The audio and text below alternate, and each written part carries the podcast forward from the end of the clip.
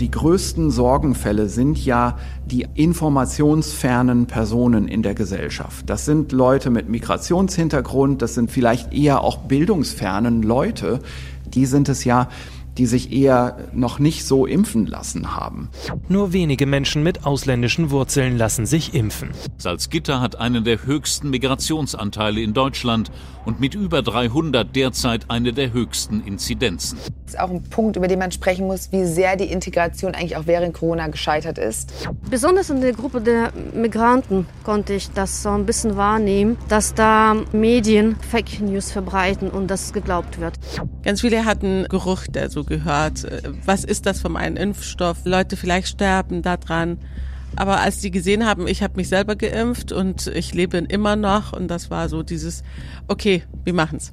Gerade, sagen wir, in sozial wirklich benachteiligten äh, Räumen, da gibt's natürlich Probleme mit der Impfung. Aber dass es jetzt durchgängig so wäre, dass die nicht geimpft werden wollen, das ist mir nicht bekannt. Also ich kenne solche Studien nicht.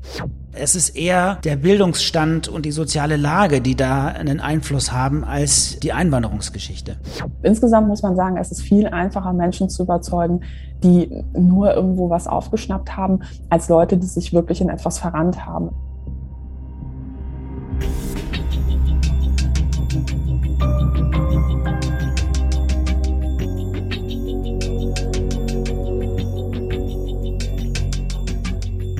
Nicht in meinen Arm. Wer sind die ungeimpften? Ein Podcast von Bremen 2.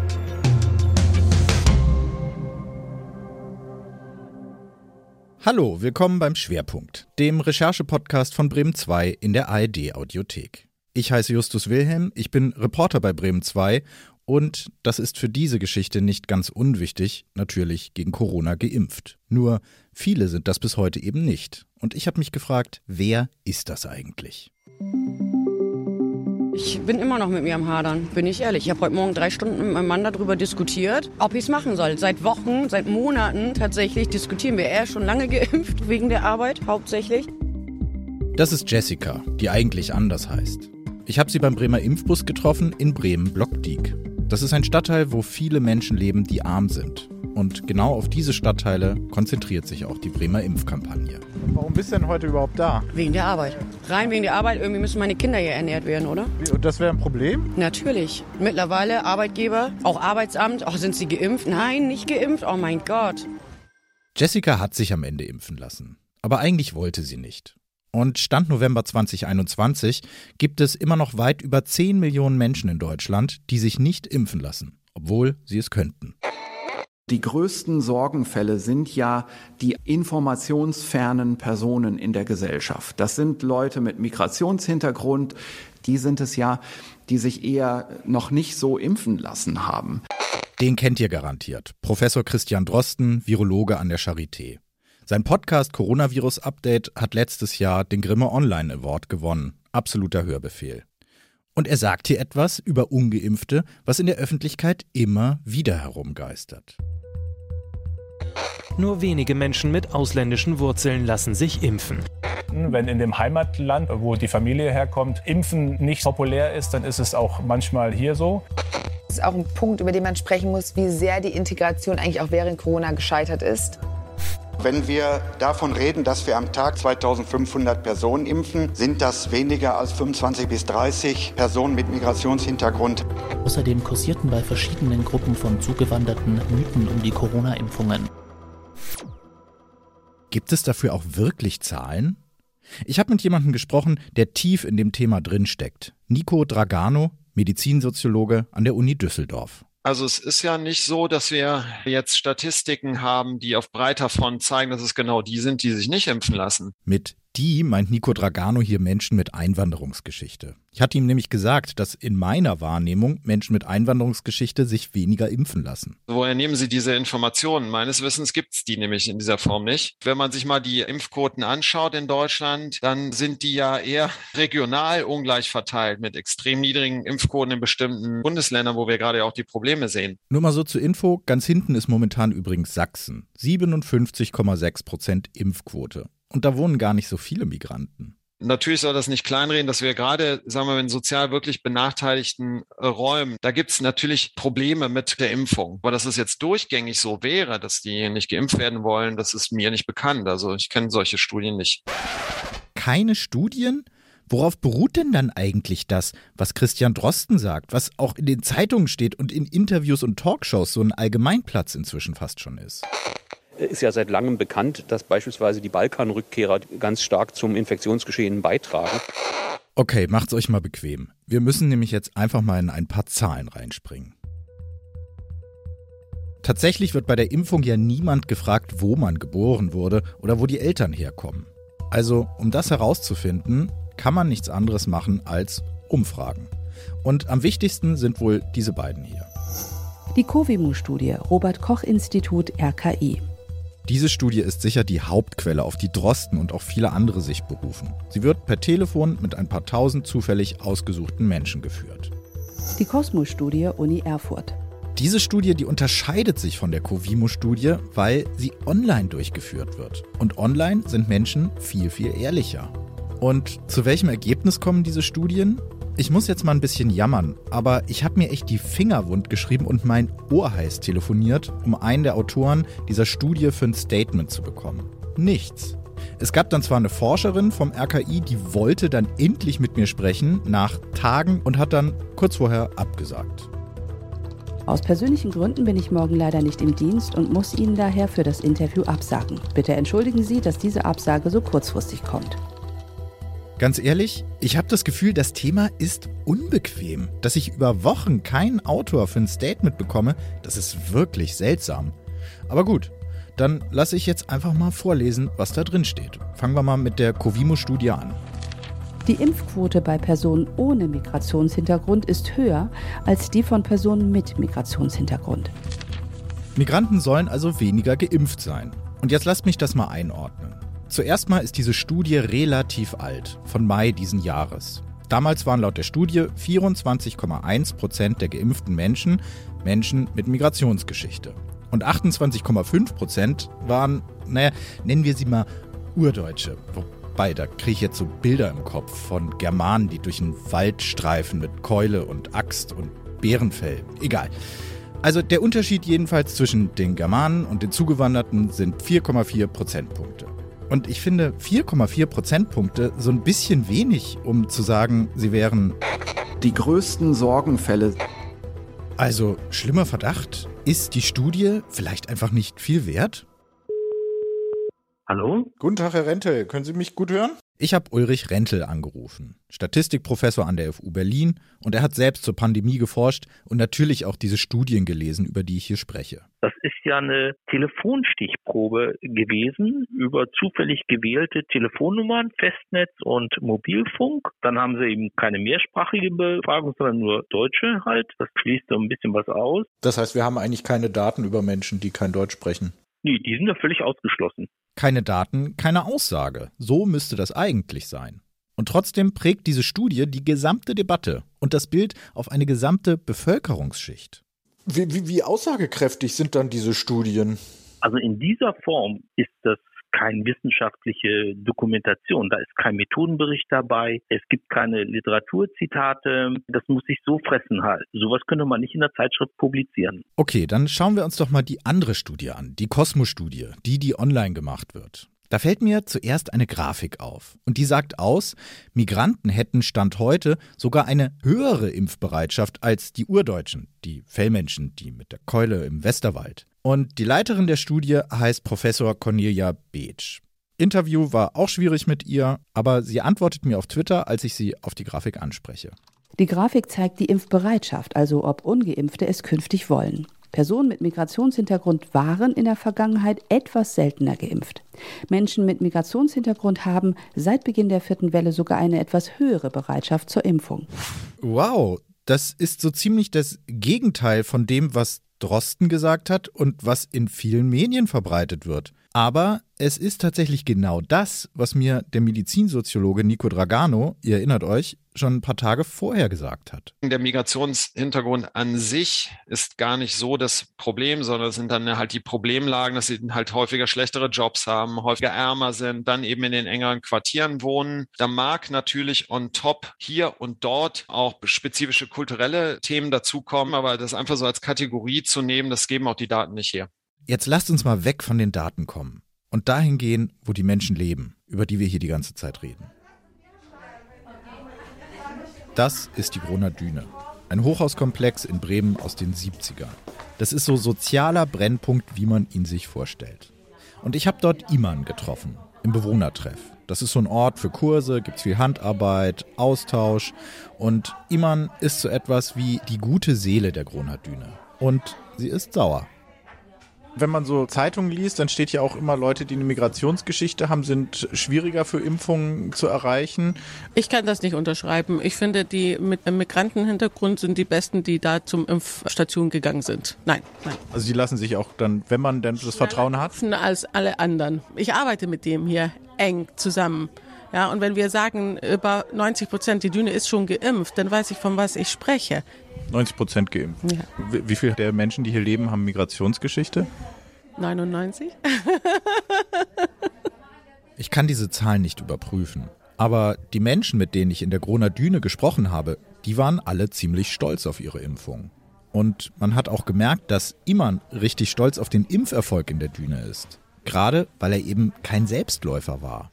Wir haben hier 550 Wohnungen. Wir waren bei jeder Wohnung vor die Tür und haben geklopft und gesagt, wir wollen uns gemeinsam impfen lassen.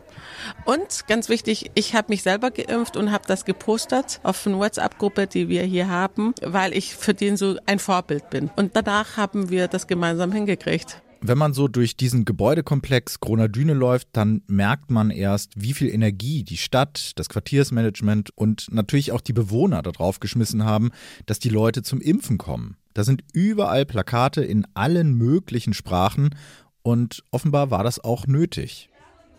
Sind denn da Ängste gewesen, die du mitgekriegt hast? Ja, ganz viele hatten Gerüchte so gehört. Äh, was ist das von einem Impfstoff? Leute vielleicht sterben daran. Aber als die gesehen haben, ich habe mich selber geimpft und ich lebe immer noch und das war so dieses, okay, wir machen's. Viele der Menschen, die in der Groner Düne leben, die kommen aus Syrien. Und Syrien ist jetzt nicht gerade ein Land, wo der Staat immer das Beste für seine Bürger will. In so engen Wohnverhältnissen wie der Düne haben dann Gerüchte, dass zum Beispiel der Staat sich mit der Impfung irgendwas ganz Böses ausgedacht hat, quasi ein Turboboost. Hört mal rein, Maike Windhorst, die leitet eine Arbeitsbeschaffungsmaßnahme in der Düne. Sobald eine WhatsApp-Gruppe irgendeine Information hat, die einen gewissen Sensationswert hat, dann, ich glaube, innerhalb von 10 Minuten weiß die Düne Bescheid. Ne? Und innerhalb von 15 Minuten der Rest von Bremen Nord. In 20 Minuten Hochding. das, geht, das geht sehr, sehr fix. Weißt du, wo die herkommen, die Gerüchte? Ich denke immer vom dritte Weltländer. Wieso? Die haben immer Angst, dass wir als europäische oder amerikanische, dass wir etwas schaffen und die sind dann die Versuchskaninchen, dass wir an den Menschen erstmal testen und dann an uns. So, also es gibt so das Gerücht bei Migranten, dass die Deutschen, die Weißen, sie als Versuchskaninchen benutzen. Ja, ja, ja, ja. ja. Und diese Gerüchte über die Impfung, die haben einfach sehr vielen Menschen, die dort leben, Angst gemacht. Wie zum Beispiel Nemi, die ich draußen treffe. Warum denn Angst gehabt? Wegen den Gerüchten mit den Schwangerschaften und solche Sachen, dass man halt entweder nicht schwanger sein kann oder dass das Kind behindert sein könnte oder solche Sachen. Wo, wo hört man das? Das habe ich auf, äh, natürlich auf Instagram und solche Sachen sieht man das, dann denkt man so bestimmt, ja, das stimmt. Ja. Medienkompetenz ist ja auch etwas, mit dem nicht alle vertraut sind. Es äh, haben viele sich in die Technik reingefunden und können da so einigermaßen mit umgehen. Aber eine fundierte Schulung, wie gehe ich denn mit Informationen um? Wie achte ich auf Quellen? Wie ist was zu bewerten? Das haben die wenigsten an die Hand bekommen. Und das aus meinem Erleben hier in der Düne betrifft nicht nur Menschen mit Migrationshintergrund, das betrifft auch viele andere Menschen, die nicht so viel Bildung erlangen konnten, weil irgendwas nicht funktioniert hat. Corona, das ist einfach auch eine Fake News Pandemie. In Deutschland und überall anders auch. Aber es gibt leider Länder, in denen diese Fake News ganz bewusst von staatlichen Medien lanciert werden. Ganz vorne mit dabei Russland. Es gibt ja ganz unterschiedliche Communities. Die kennt ihr vielleicht, das ist Katharina Nokun, die forscht ganz viel zu Verschwörungstheorien und warum sie so reizvoll sind. Es gibt Communities, wo Falschmeldungen, Verschwörungserzählungen eine große Rolle spielen. Da kann man herausgehoben vielleicht auch Russia Today nennen als russischen Staatssender. Und da kann es natürlich sein, dass einzelne Communities da besonders stark auf solche Falschmeldungen anspringen. Und das hat leider richtig schlimme Folgen. Es gibt natürlich auch Fälle, wo Menschen mit einem russischen Hintergrund sagen, ich vertraue europäischen Impfstoffen nicht oder amerikanischen auch nicht. Ich vertraue nur dem russischen Impfstoff. Und das ist dann natürlich problematisch, wenn Menschen einfach für sich dann vielleicht viel zu lange warten oder auf einen Impfstoff warten, der nach allen Studien, die wir kennen, jetzt nicht unbedingt der beste ist. Dagegen kann man sich eigentlich nur impfen, wenn man gut informiert ist. Lasst uns noch mal kurz in das Gespräch mit Nico Dragano, dem Medizinsoziologen aus Düsseldorf, reinhören. In so einer Situation der Unsicherheit ist es natürlich enorm wichtig, dass sie verlässliche Informationen bekommen, die dann auch stimmen. Und das ist gerade rund um die Impfung waren natürlich auch viele verunsichernde Dinge dabei. Und wenn Sie jetzt gar nicht gewohnt sind, sich Informationen zu beschaffen, wir nennen das Gesundheitskompetenz, dann sieht man das natürlich für so Entscheidungen wie dann die Impfung, spielt das natürlich schon eine Rolle, wo und wie Sie sich informieren. Und jetzt aber zurück zur Corona-Düne. Die Frauen, die ich da getroffen habe, die waren alle geimpft. Einfach weil in dem Bewohnertreff, wo ich war, 2G gilt. Aber sie waren nicht nur deswegen geimpft, sondern weil sie dort mit guten Informationen versorgt wurden. Von Menschen wie Iman oder Heike Windhorst. Wir haben auch Material den Teilnehmerinnen an die Hand gegeben, das sie mit einem Handy abfotografieren und über WhatsApp teilen konnten und so sehr zügig und zeitnah spontane Impftermine unters Volk bringen konnten. Genau, wieso sollen nur die Fake News in den sozialen Netzwerken herumgeistern? Man muss nur mit seiner Message überzeugender sein. Dass eben halt hinter einer Nachricht auch ein vertrauter Mensch steht. Das macht viel aus. Das ist eine ganz andere Vertrauensbildung, als wenn ich irgendwo am Bahnhof einen Flyer liegen sehe. Am Ende müssen die Leute aber nicht nur gut informiert sein, sondern sie müssen eben auch wirklich zur Impfung hingehen. Und das ist gar nicht so einfach. Wir haben große Familien. Kinder, die nicht in den Kindergarten sind. Die haben keine Plätze. Also ich kann jetzt nicht nach Bremen fahren und ich habe drei, vier Kinder dabei und, und wenn da ein Impfbus vor die Tür steht, dann ist das ein Highlife, weil ich kann da in fünf Minuten meinen Impfstoff kriegen. Dieser Impfbus, über den Iman hier spricht, das ist quasi ein mobiles Impfzentrum. Und wahrscheinlich ist es auch der Hauptgrund, warum in der Düne so viele geimpft sind. Das war meine erste Anliegen. Wir brauchen den Bus vor Ort, weil die Menschen in so eine Masse hinzukriegen in den Stadt oder in einen anderen Stadtteil ist viel Arbeit. Aber wenn der Bus hier vor uns steht, das bewegt die Gefühle, ach, die sind hier vor Ort für uns. Iman und ihre Leute, die haben aus diesen Impfaktionen immer ein richtiges Event gemacht. Und mit dabei war auch Lisanne Focke, die ist Gesundheitsfachkraft im Stadtteil. Also in der Gronadüne liefen die bisher immer sehr, sehr, sehr gut, die Impfaktion. Also es war immer so, dass wirklich unglaublich viele Menschen aus der Düne kamen und am Anfang viele ihre Erstimpfung gemacht haben, dann auch die Zweitimpfung und dann gab es noch Essen und die Menschen waren auch oft sehr stolz darauf, dass sie das dann auch gemacht haben und sich haben impfen lassen. Und wenn man merkt, die Nachbarn haben sich impfen lassen, die Freunde, die Familien und dann kriegt man auch einfach Vertrauen. Offenbar war es einfach einfach, sich in der Düne impfen zu lassen. Und das hat zu einem totalen Schneeballeffekt geführt. 90 Prozent Geimpfte, wie Iman sagt. Wenn das wirklich stimmt, ist es viel, viel besser als, sagen wir mal, in den Villen am Starnberger See. Und warum? Weil sich in der Düne gekümmert wurde. Weil da ein paar Leute es verstanden hatten, dass man die Menschen in der Düne komplett an die Hand nehmen muss. Weil sie sowas wie, ja, soziale Gesundheitslegastheniker sind.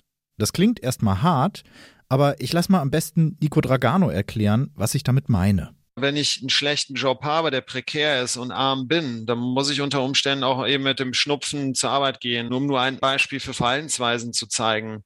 Und viele dieser Verhaltensweisen sind ja erlernt. Das heißt, wenn Kinder schon in Armut groß werden, ja, und man da schon den Arztbesuch gescheut hat, wenn Kinder das gar nicht kennen, dass ich zur Vorsorge gehe, ja, dann ist das für die mit 30 oder mit 40, ist das was, was sie nie gemacht und nie gelernt haben. Das muss man kapieren. Denn nennen wir es doch mal beim Namen. Die Menschen in der Düne sind arm. Und sie haben einfach oft echt andere Probleme, als die Impfung zu organisieren.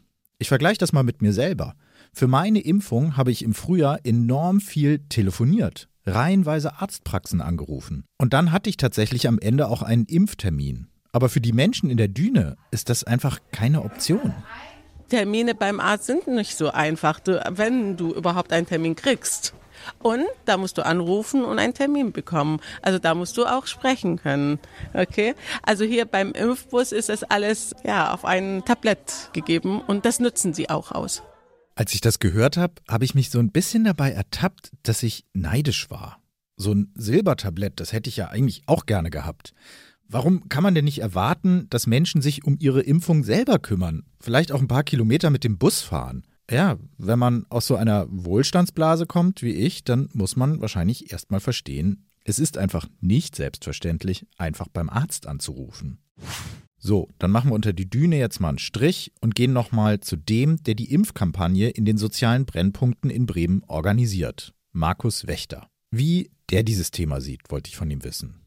Also eine Impfskepsis kann ich jetzt unter Menschen mit Einwanderungsgeschichte nicht anders feststellen als unter Menschen, die schon lange in Deutschland leben. Es ist eher der Bildungsstand und die soziale Lage, die da einen Einfluss haben als die Einwanderungsgeschichte. Und das ist übrigens auch etwas, was ganz aktuell in einer Studie des Meinungsforschungsinstituts Forsa rausgekommen ist. Hört mal rein. Die oberen Einkommensschichten haben sich mit der Corona-Krise und deren Folgen häufiger beschäftigt als die Gruppen der Bevölkerung mit eher niedrigen Einkommen. Kurz die konkreten Zahlen dazu. Für 67 Prozent der Menschen, die weniger als 2000 Euro verdienen, ist Corona ein Thema. Und bei Menschen, die sehr gut verdienen, da denken 80 Prozent über Corona nach. So, und jetzt ist das Ding, Migranten sind aber eben oft genau die Leute, die weniger als 2000 Euro verdienen. Und wenn man eine Impfkampagne plant, dann muss man das auch mitbedenken. Wir haben ja bewusst ein Team ausgesucht, das, was die Herkünfte und die sprachliche Vielfalt angeht, möglichst bunt ist. Das heißt, wir haben eine russischsprachige Person, wir haben eine türkischsprachige Person, wir haben eine bulgarischsprachige Person. Wir haben gewusst, wir brauchen Leute, die müssen im Stadtteil funktionieren, die müssen in relativ kurzer Zeit Vertrauen aufbauen können, indem sie vor Ort aktiv sind. Dazu gehört, dass sie dieselbe Muttersprache sprechen wie viele Leute in den Stadtteilen, dass sie auch vielleicht so aussehen, das darf man auch nicht vergessen. Das war schon äh, wichtig für das, dass wir die eingestellt haben. Und jetzt lasst uns mal reinspringen in die Arbeit von diesen Menschen, die Markus Wächter hier beschreibt. Ich habe erklärt, was ist Corona und mit Muttersprache. Und wenn dann die Leute verstehen, was ist das genau, dann wird anders. Wo kommen Sie her? Ich komme aus Afghanistan mit äh, Muttersprache, ne? weil alles nicht gut Deutsch verstanden, aber mit Arabisch und Kurdisch. Ich habe 30 Jahre wie Kinderarzt gearbeitet. Ich habe viele, viele Erfahrungen. Die Leute können gar nichts, nicht lesen und nicht verstehen. Die brauchen unbedingt jemanden neben für Unterstützung beim Übersetzungsfälle. Das ist wirklich eine ganz, ganz bunte Truppe. Und wenn ihr jetzt gleich ein bisschen mehr hört, das sind Julia und Ezra, die sind Gesundheitsfachkräfte und machen Werbung für den Impfbus, der morgen nach Bremen-Blockdiek kommt. Wir sind von der Landesvereinigung Gesundheit. Morgen kommt der Impfbus wieder. Okay. Und dürfen wir hier ein Plakat aufhängen? Esra, die kommt selber aus Blockdiek und ich wollte von ihr wissen, wen man denn überhaupt noch für eine Impfung kriegt. Also bei den Menschen, die Hardcore-Impfgegner sind, die erreichen wir nicht so gut. Also da ergibt es eigentlich keinen Sinn, dass wir in Diskussionen gehen. Wir schauen, welche Menschen sind noch verunsichert und viele Menschen haben ja auch im Alltag nicht so viel Zeit, sich mit dem Thema zu beschäftigen noch ein Plakat geklebt, das war in einem arabischen Supermarkt, dann ging es weiter zu einem afrikanischen Haarpflegeladen und dann zu einem polnischen Metzger. Der Impfbus ist jetzt wieder da. Wie finden Sie das? Ja, schon. Sollen sich alle impfen lassen. Dann haben wir Ruhe vielleicht. Das war so eine richtige Tour durch den Stadtteil, immer wieder Klönschnack auf Deutsch, auf Türkisch, was halt gerade passte. Hier auch mit Polnisch, ist das richtig, diese Variante? Ich spreche Deutsch, Englisch und Türkisch. Da fühlen sich die Menschen vielleicht auch ein bisschen verstandener, weil man die Sprache auch besser versteht und eine bessere Verbindung entsteht, so zwischenmenschlich. Einer, den Ezra genau so überzeugt hat, das ist Ozan. Heißt eigentlich auch anders. Jedenfalls kann er kein Deutsch und will seine Geschichte nicht selber erzählen. Das soll lieber Ezra machen. Er hatte sehr viel Angst vor der Impfung, weil er gehört hat, dass sie einerseits unfruchtbar macht, dass die Impfung auch lebensgefährlich sein kann, viel zu schnell auf dem Markt ist. Hat sich auch mit Bekannten ausgetauscht, die dann auch skeptisch waren. Und nach vier, fünf Mal Gespräch führen, hat er sich dann auch dazu entschieden, sich impfen zu lassen. Und das hat mich dann doch ziemlich an das erinnert, was mir Katharina Nokun schon im Videochat gesagt hatte da spielt natürlich Vertrauen eine große Rolle, ob ich in meinem Umfeld Bezugspersonen habe, die an Verschwörungserzählungen glauben, einen sozusagen in diesem Irrweg bestärken oder eben Menschen, die sagen, pass mal auf, hier ist ein Faktencheck, schau dir das nochmal genauer an. Und insgesamt muss man sagen, es ist viel einfacher, Menschen zu überzeugen, die nur irgendwo was aufgeschnappt haben, als Leute, die sich wirklich in etwas verrannt haben. Verrannt haben sich leider eine ganze Menge Leute. Trotzdem waren einige von denen einen Tag später bei der Impfaktion in Blockdiek aber natürlich ziemlich genervt. Man bleibt dann nichts anderes mehr übrig. Das nächste Mal haben wir die 2G-Regel. Was kommt danach? Die Impfpflicht? Angst? Ja, natürlich Angst. Wir reden ja auch nicht von einem normalen Impfstoff, sondern von einem, der nun mit diesen Spike-Proteinen und Gengeschichten eher arbeitet. Ich sag mal, wer gesund ist und so normal im Leben lebt, der bräuchte das meines Erachtens nicht.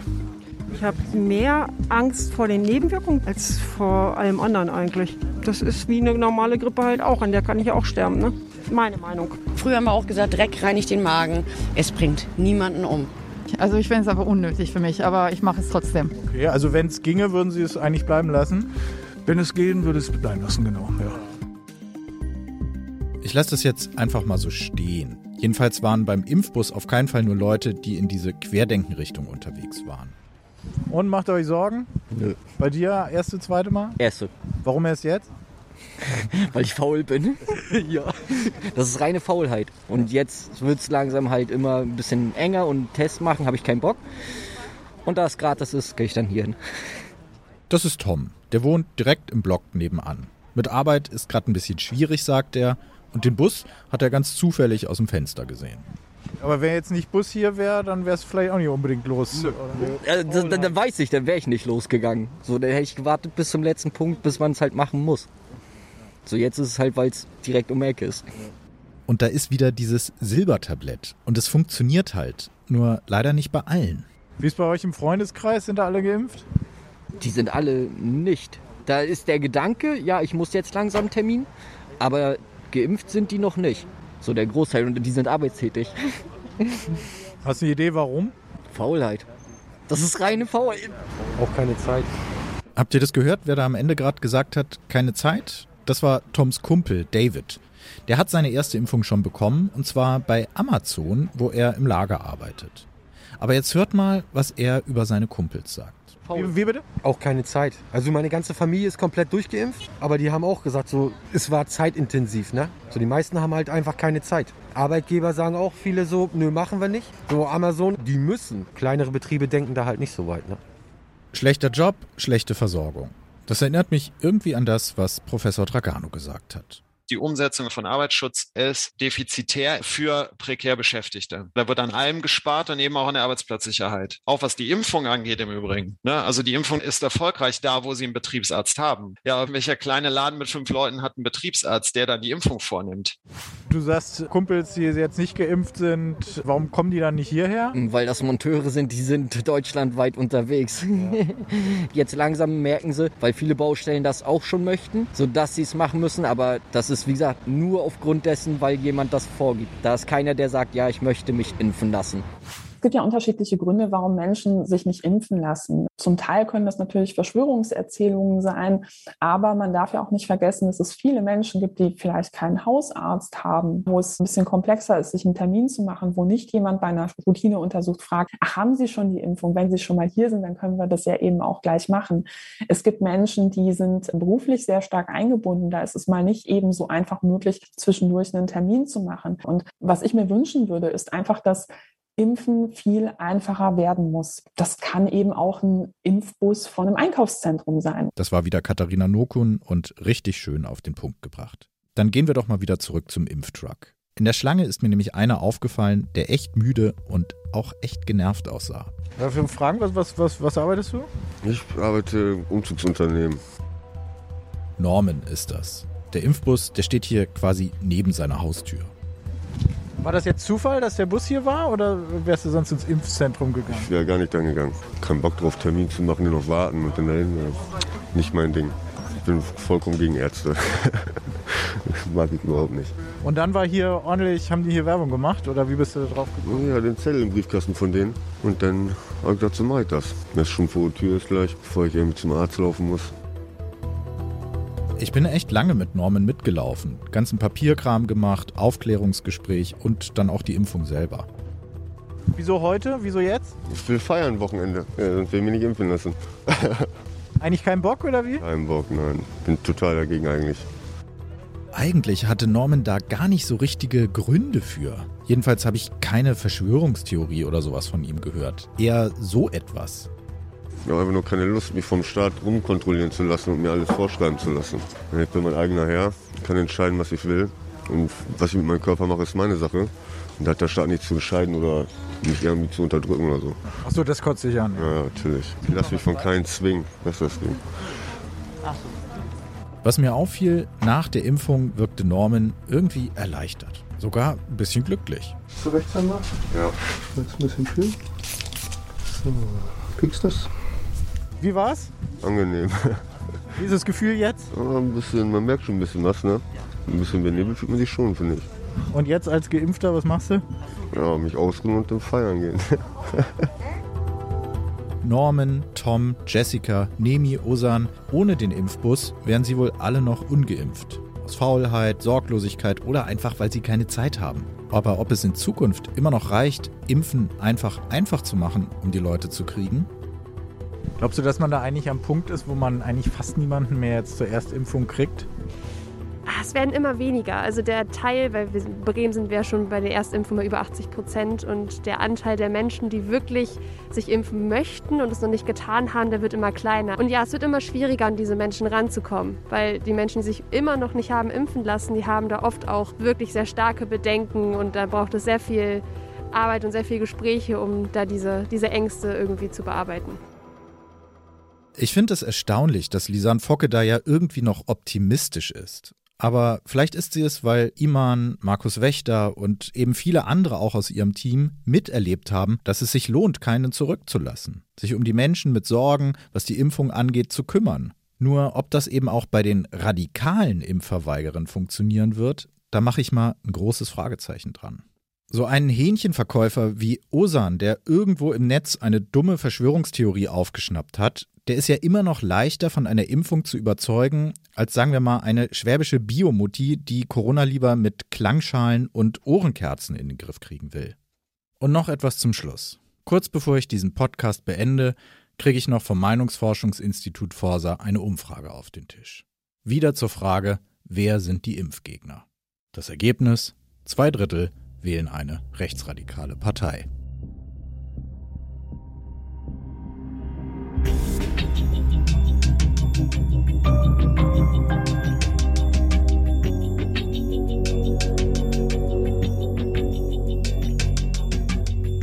Nicht in meinen Arm. Wer sind die ungeimpften? Ein Podcast von Bremen 2.